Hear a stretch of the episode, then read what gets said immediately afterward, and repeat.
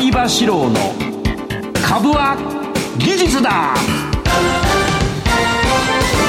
皆さんこんばんは相場志郎です。リスナーの皆さんこんばんは金井憧れです。この時間は相場志郎の株は技術だをお送りしていきます。相場さん今日もよろしくお願いします。はい、先週相場さんサラダを召し上がるっておっしゃってましたけど食べた食べた。サラダで収まりましたか？収まった。お腹大丈夫ですか大丈夫もうおじさんだからねサラダぐらいで夜はいいんで。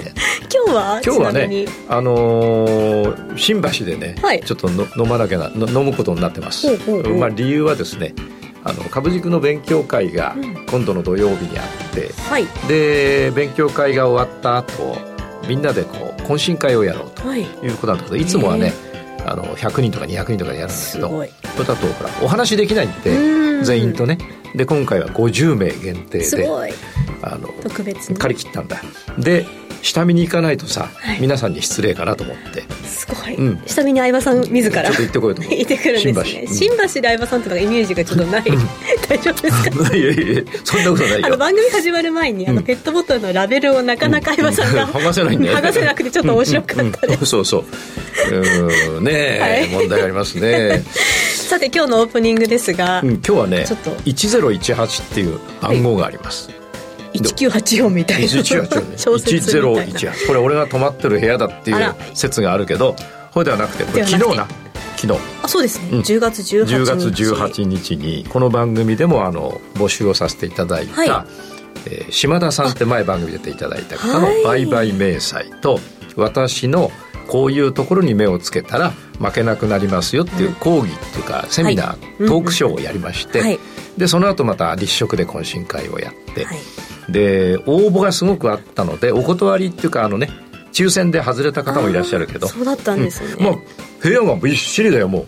だからねエアコンも強くしないと暑くなっちゃうんだよね、はいえー、で俺は喋りながら眠くなってきたから。すいませんエアコンかけてくださいさすが島田さん。喋ってる人が眠いんだからさやっぱり聞いてる人もっと眠いだろうから。眠いってどういう状況ですか？でも聞いてる人は真剣だよ。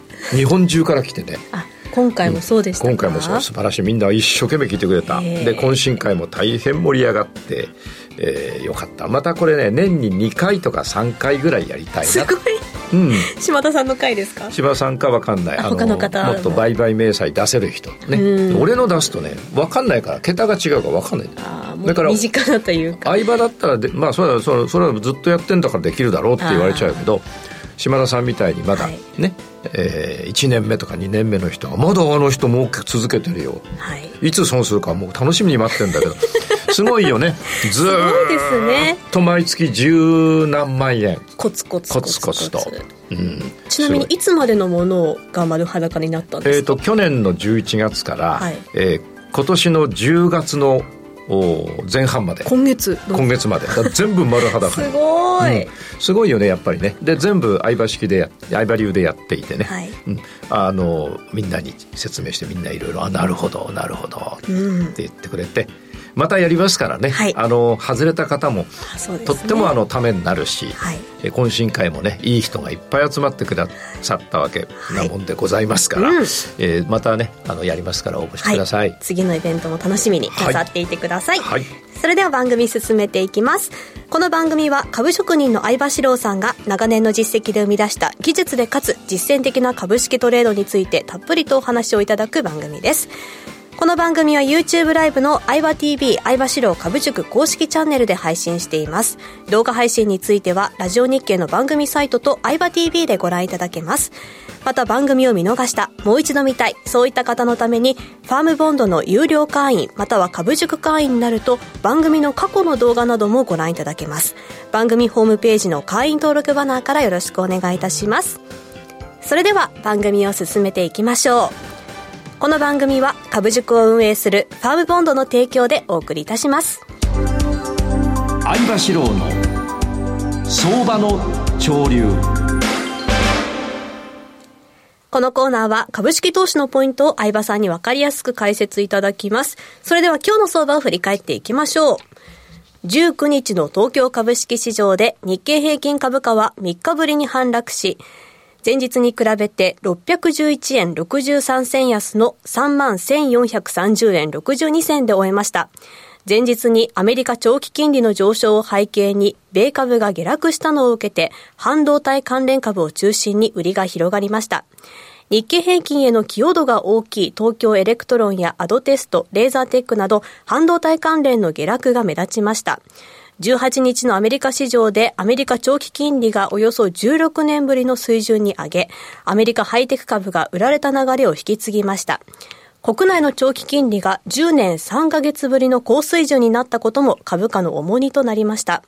上海や香港などアジア株の下落が投資家心理に響き、海外の短期筋などが株価指数先物に売りを出しました。最もインバウンド関連の一部には物色が迎えました。日本政府観光局が18日発表した9月の訪日客数は新型コロナウイルス流行前の水準をほぼ回復。京王や小田急、JR 西日本などの鉄道株が堅調に推移しました。東証株価指数トピックスは3日ぶりに反落し、31.18ポイント安の2264.16で終えました。東証プライムの売買代金は概算で3兆1665億円。売買高は12億3463万株でした。東証プライムの値下がり銘柄数は1394で、値上がりは401、横ばいは41銘柄でした。ということですね。はい、はい、以上。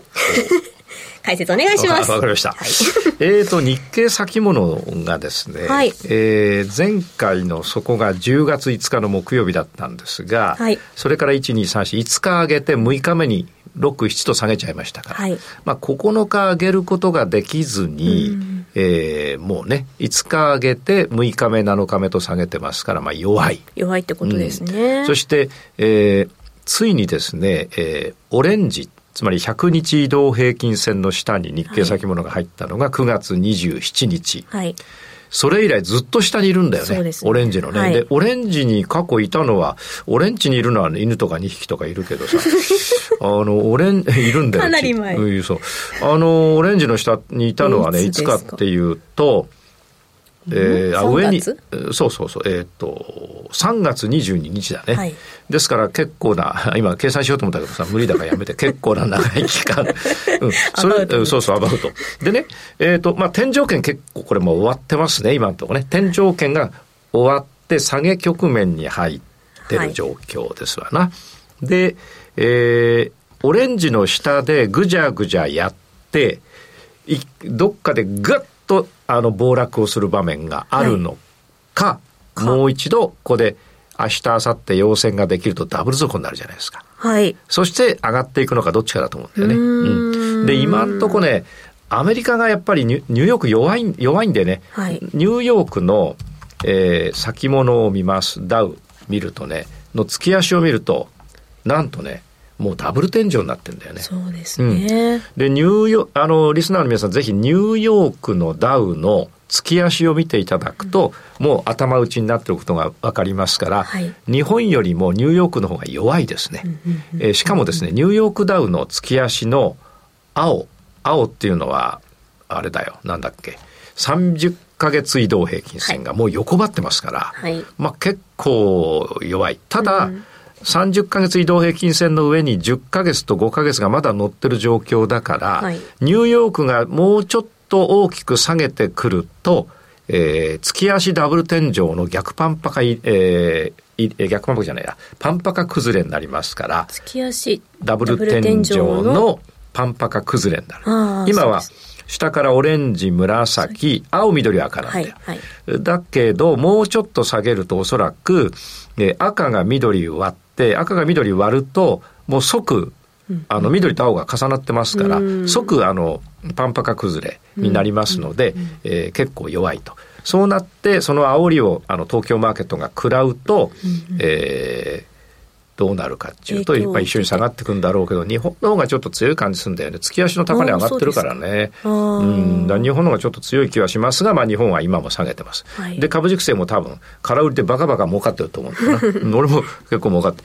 あのー、後でお話しますが、はい、えー、今の東京マーケット、ほとんどの全銘柄の、まあほとんどがね、全銘柄じゃないな、ほとんどが、A というタイプと B というタイプに分かれます。二つですか？二つに分かれます。へうん、これを後で、次のなんとか、なんだっけ、はい、あれ。投資の提言。投資の提言ってな、自分でやっててな、うん、投資の提言でお話しようと思います。はい、で、日経の場合、これ今買い持ってちゃちょっといけませんね。今は売りですね。で、えー、この後ですね、オレンジの下に入ったとはいえ、えー、前の安値の10月5日まで下げないで下半身が出ると、はいダブル底の可能性があるから、はい、ダブル底は意外と強いので、上がっていくでしょうと、うんうん、ところがダブル底なのに弱かったら、これは本当に弱いってことです。ダブル底でもまたすぐ陰線が出て。うん、だったら、ダブル底って強いはずなのに、はい、えー、すぐにダブル底が弱くなるっていうことは、本当に弱い。まあ、本当に弱いってことです。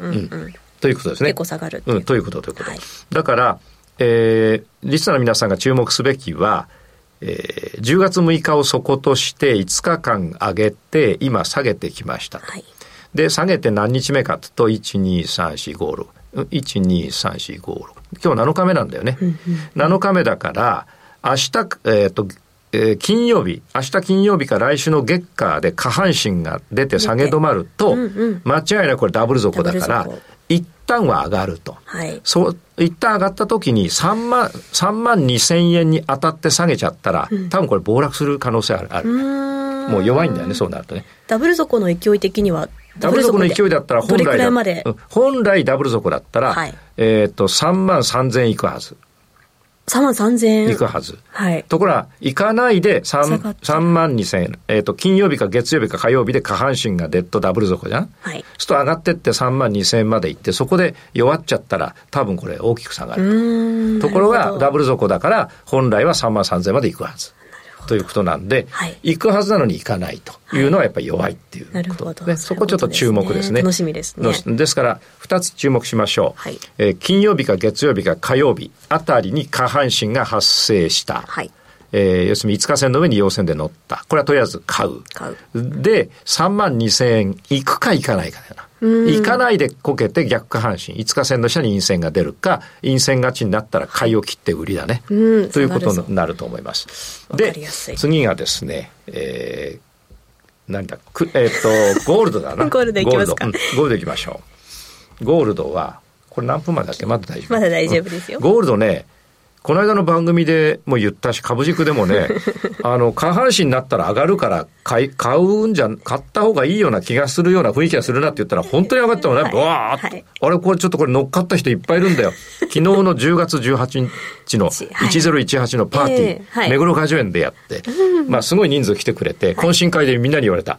先生、あの、ゴールドと、あの、ゴールド買ち買いましたと番組で言ってくれたからと。はい、で、原油も先生濁して言わないけど、うん、あの濁し方は多分買いだから僕は買いましたって結構みんな買ってて。結構わかりやすかったですからね、そうそうそうそうそうそうそう。で、二次会ちょっとみんなで、じゃあ儲かった人で金出していったらなんていう話をしましたが。それぐらい皆さんウハウハで。ウハウハでしたね。はい、この番組だからみんな聞いてんだよ。そうですね、ありがたいですね。びっくりありがたいよ。はい。うん。それでゴールドもやっぱり上がりました。はい、で、これどうなるか、このゴールドがどうなるかを見るには、週足見ないと分かんないですね。はい、今、上げが1、2、3、4、5、6、7、9、10日になってます。週足を見ると、えー、っと、あ、電波弱く、あ、あなるほど ね。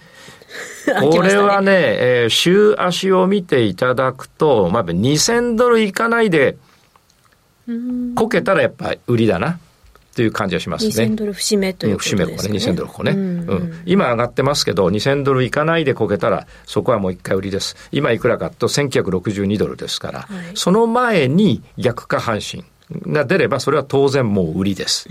買いを切って一回売りです、はい、で、その下げが浅くてもう一回上がると2000ドルまでいくけど、はい、それはちょっと見てみないとわかんない、うんうん。で、今思い出して日経でもうちょっとポイントがあったのをお話しなきゃいけない。はい、今現在、えー、2023年10月19日現在。現在。うん。令和何年か分かんない俺。5年、うん、昭和何年だろうかな。5年か。で、今、今、この番組生放送ですが、今現在、3万1430円なんですが、はい、横にずっと辿っていくと、実は、えー、去年の、今年の8月に暴落が1回あったんですね。はい。うん。これはどこからかと、3万3500円から3万1200円まで下げたから、2000円ぐらい下げた。その暴落の底と今が一緒です。一致してますね。一致してます。で、もうちょっと過去に横に線引っ張ると、実は、えー、今年の5月にですね、5月23日に天井をつけて、はい、5月29日に天井をつけて、えー、5月31日、それから6月1日に天井をつけて、うんうん、要するに、ずっと上がってきたのが、そこでもみもみした。ああ、一旦ちょっと。一旦ちょっと詰まっちゃう、休憩した。そこに今並んでます。うん、そうすると、これを株軸では、しこりと言ってます。しこり。しこり。なんかこう、しこりみたいな。うんうんうん、ですから今年の5月、えー、5月の終わりと、それ5月の終わりの天井と8月の底と今が一緒ですから、はい、ここをあえなく割ると、スルスルと下げる。で、通常はここは過去の底と一緒ですから、えー、さっき言ったように金曜日月火ぐらいで下半身が出て、はい、そしてとりあえずは一旦は上がると。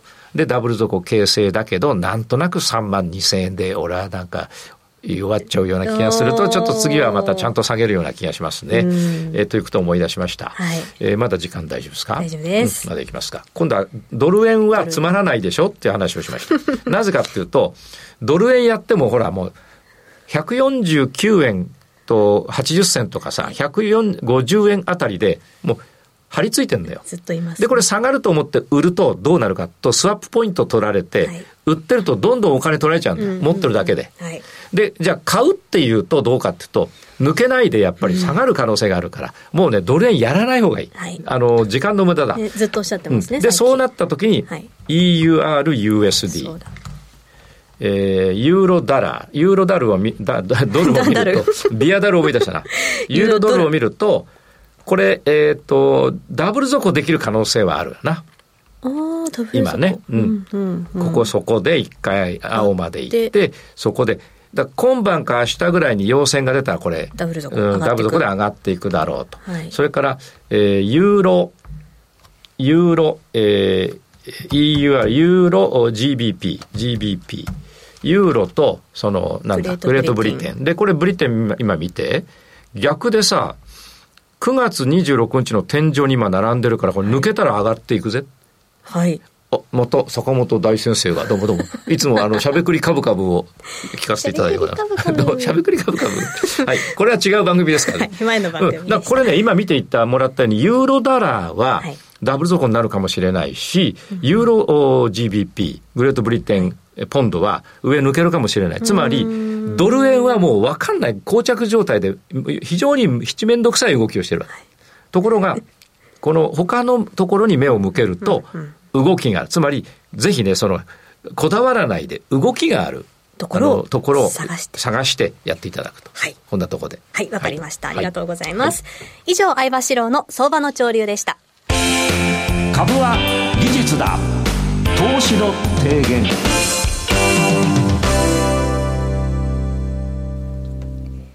ここでは相葉さんにトレードの提言についてお話をいただきます。はい、先ほど A と B の2つに分かれてるでその前に一つね、提言の前に、昨日の飲み会、飲み会じゃねえや。セミナーがあった後の懇親会で聞かれた。はい、どうして、あの先生は、日経先物を説明するんだと。日経先物をみんなにやってほしいのかと。いう質問がありまして、はい、これそうじゃなくて、あまり個別銘柄ここでちょっと言うとさ、影響力あるじゃない。で、ましてや自分が持ってる銘柄先に買っといて言ってみんな何万人も聞いてんだからさ、それで買わせちゃったらちょっとやってみる。あ、危ない。やめやめとダメでしょ？はい、なので、えー、個別銘柄の代表選手として、日経先物についてコメント、全体の雰囲気をね、説明するために日経の説明をしているわけで、日経を買ってくださいというわけじゃないです。で、日経の解説のお日経で解説をした、先物で解説をした技法は、個別銘柄に使えますので、はい、日経と違う動きをしていて、えー、過去に私が話した技法を個別銘柄にご自身で選んで使っていただくと、えいいですよっていうことですね。はい、応用が効く、はい、で、えー、相場の提言。はい、実は、先ほどね、アコマちゃん言ってくれたように、今、東京マーケットを、いろんな銘柄をずっと番組前に、あの、ディレク、えー、プロデューサーと3人でこうサーチをしてみたんだけれども、はいえー結局、2つの値動きに分かれる。はい。こんなの俺40年やってるけどね、なかなかないんあ、そういうことなんですね。うん、だって全体で何、えっ、ー、と、1600だ、2000だか3000だかある銘柄のうち、もう、ある銘柄群はこの動き、ある銘柄群はこの動きっていうふうになってて、はい、えー、これはあんまないね。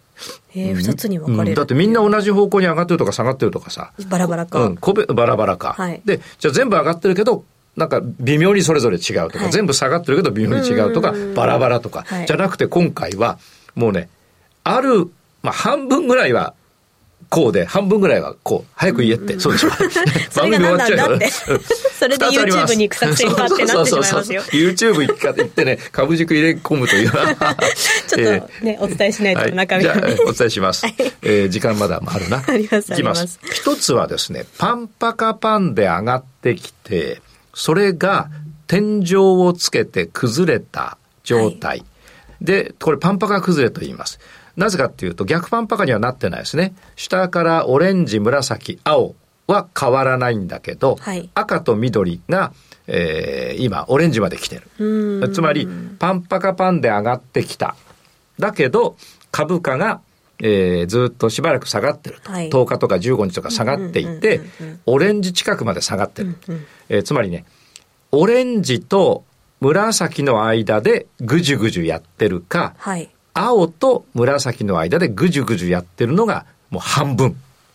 うん、後で YouTube であのライブでお見せしますから、はい、でここで今代表的に出してるのはアルフレッサホールディングっていうやつで、はい、えー、何やってる会社かよく分かんないけど。あの株価これでも別に分かんなくて取れちゃうんだもん。しょうがないよな、うん、それでこれ見てください。下からオレンジ紫青緑。赤だったのが崩れて。崩れてきて、えー、赤と緑だけオレンジと紫の間に入って、ちょっと上がってちょっと下がって、これ繰り返すわけです。これ川中島って呼んでんだ。なんかこの中で、オレンジと紫の間で上がったり下がったりしてるから。はいはいはい、で、えー、他はですね、こういうのもありますね。パンパカパンが崩れて、紫と青の間で3日上がって4日上がって3日下がってとか、うん、そういうことをやってる。つまり今ね、こうえっ、ー、と、パンパカが終わった。つまり天井圏をつけて、下落するかしないか悩んでるところ。まだこれオレンジの下にちょっとしか出てないんだこれ。はい。うん、で、もう一つは、ずっと下がってるから。逆パンパか。ということはまとめると、マーケット全体、これ見ていただくと本当にその通りになってまして、ずっと上がってきて、パンパカパンがちょっと崩れた状態にある銘柄。もう一つは、ずっと下がってきて、逆パンパカがまだ続いている銘柄。の2種類です。はいうん、でね、2種類あるけど、あのー、パンパカパンが崩れてる、あるいは逆パンパカパンで崩れてるっていう意味で言ったら全部下がってんだよ。そうです、ね、そういう意味で言ったら全部下がってる。ただ、上の方で天井つけてちょっと下がってきたのか、それからもうずっと下がっててさらに下がったのか。全然違いますね。の違いがありまして、はいずっとめくっていくとそんな感じになりますね。じゃあ次に、あのー、じゃあこれ分かってさ、分かっって分析してるだけじゃさ、評論家だよ。うん、A と B の2つに分かれてます。そうそう、分かれてます。以上です。それで？で、どうすんだよって。はい、で、A、えー、これどうなるかっていうと、パンパカパンの崩れたやつでパンパカ崩れって言うんだけど、はい、えー、それは、あの、青と紫の間で短期で上がったり下がったり上がったり下がったりするか、うん、紫とオレンジの間で上がったり下がったりするかのどっちかなんですね。はい、で、これ、あのーうどうなんだろうな、これ、やっぱりちょっと上がったり、ちょっと下がったりするんでしょう。で、やがてそのボックス圏を下に割れたら、あの、大きく下がりますね。はい、えー、それから今度は下に割れずに、下半身出て、金曜日か月曜日か火曜日、これも日経と一緒ですよ。うんうん、下半身出て上がっていくと、まあ、ダブル底ではないけれども、ダブル底にちょっと似てますから、え天井から崩れてきたんで、天井のしこり、このアルフレッサで言ったらこれ。ここ2500円。はい。からここも2500円でしこってるでしょ？で、これ2500円割れたから下がったから、はい、次の上げが必ず来ますから、次の上げがにアルフレッサだったら2500円いかないでこければ、下がる。弱い、下がるということですね。ですから、アルフレッサ以外もこういうパンパカ崩れの銘柄は、えー、今下げてるわけですけど、はい。えー、近い将来に一回下半身つけて上がりますから、その上げが上の方にあるしこり、あの要するに過去にもそこで止まったとかそういうねこのアルフェーサで言ったらこれここ止まってるでしょ、はい、ここでここまで行って弱っちゃったらもう天井決定。あるいはそれより手前で下げたら天井決定だから、はい、これはもう下げ方針ということだな、はい、そういうふうにやったらいいと思います。先ほどの日経と一緒ですね。天井崩れだから。で、今これ、モノタロウが出てますが、これ、桃太郎だと思ったら、モノ太郎モノ太郎。当たり前だよな。で、俺これ売ってんだけど、自分で。いいパターン。空売りしてるんですけど、これ完璧に逆パンパカパンで、で、例えばここを見ると、9月の、えー、中旬に一旦下げ止まったけれども、そっからまた下割り、下に割れちゃったやつ。はい、それを売って、まだ俺持ってんだけど、そろそろ手締まおうかと思うんだけど、これが下げ止まるためには、まず下半身が出ないと下げ止まらないし、はい、下半身でも下げ止まったとは言えず、もう一回下がっちゃうことがありますから、うん、緑が横ばわないと完全な下げ止まりとは言えない。だから、これはまだまだ下げるんですね。で、じゃあ1回は上がるかもしれないけど、また下げます。はい、1回は上がるかもしれないけど、また下げます。そうやって底練りをしていくと、緑が横ばっていきますから、こういうのはですね、売りで持ってたら継続になる。継続になります。で、売りたい、ここで今から売りを入れるとどうなるかっていうと、うん、一回上がっちゃうかもしれないから、一回上がって、もう一回下げるところを売っていけば取れる。要するにこれ、もう一回いきますと、逆パンパカでこのモノタロウのように下げてるのは緑が今度は下げてるでしょ、はい。はい、だからこれはね23日上がったとしてもまた下がっちゃうんだよね、はいだから、2、3日上げて、下げ始めたところを売っていけば、短い期間であるけども取れるだ次上がって逆半身が出たらってことですか？そう、そうあ。じゃあ次上がって逆半身出たら買う。買うで、2、3日で手しまう。で、その後、陰線が出たらまた売って、多分そこ作るんで、ね、あるいは割っちゃう。そうすると緑が横ばうじゃないですか。だ緑が横ばってないっていうこと、横ばってないっていうことは、あの、明日か明後日か月曜日か火曜日か水曜日上がってもいずれ早い時期に下がっちゃうということを示してるわけです。はい、これはね。だからその、その下げ狙い、そのちょっとした上げと下げ狙いをやるということにあのなると思うんですが、もう一つ解説を加えるとですね、はい、えー、っと、今二つあると言いました。パンパカパンから崩れた状態。それからえー、逆パンパカでずっと下が下がっている状態の銘柄に2つに分かれると、うん、でこの後 YouTube ライブで全部めくってみますけどね、はい、でこのような場面だと冷やしだけではですね方向感がつかめない。場合が多いです。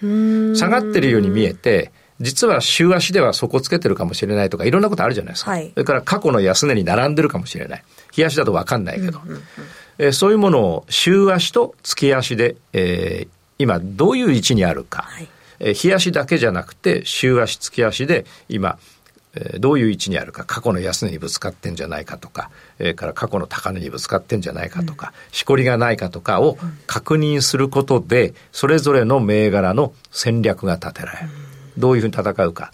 例えば先ほど言ったように上に2500円のしこりがあるから、はい、これね日足でしこり分かんなくても月足と週足見るとあここ完全にしこりだっていうの分かる時あるんだよ。そこが何かあるんだっていう、うん、あるのだからそういうふうにしていただくとね、はい、あのいいなと。そろそろチャラチャラってなって、う。ん、バッチリじゃないですか。体内時計ができてますね。ありがとうございました。体内時計。以上株は技術だ投資の提言でした。この番組は株塾を運営するファームボンドの提供でお送りいたしました。さて YouTube の延長配信ではその A と B の具体的な、い。っぱい見てみましょう。銘柄を見ていきたいと思います、よろしくお願いします。株は技術だ